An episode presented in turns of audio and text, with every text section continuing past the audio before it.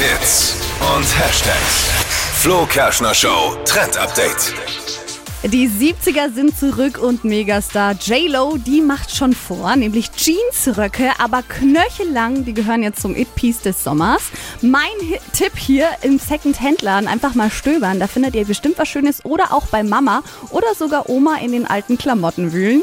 Gestylt werden die Röcke am besten mit einem Top mit dünnen Trägern, da könnt ihr dann aber variieren, ob es eben locker über den Rock hängt oder reingesteckt wird, geht auch bauchfrei.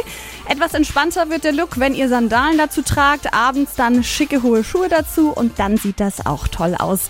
Wie das bei Megastar J-Lo aussieht, das könnt ihr nochmal nachschauen auf hitradio n1.de. J-Lo, die kann halt einfach alles tragen. Ich glaube, selbst wenn die einen Kartoffelsack anzieht, würde der am nächsten Tag zum Trend werden, oder? Ich glaube auch.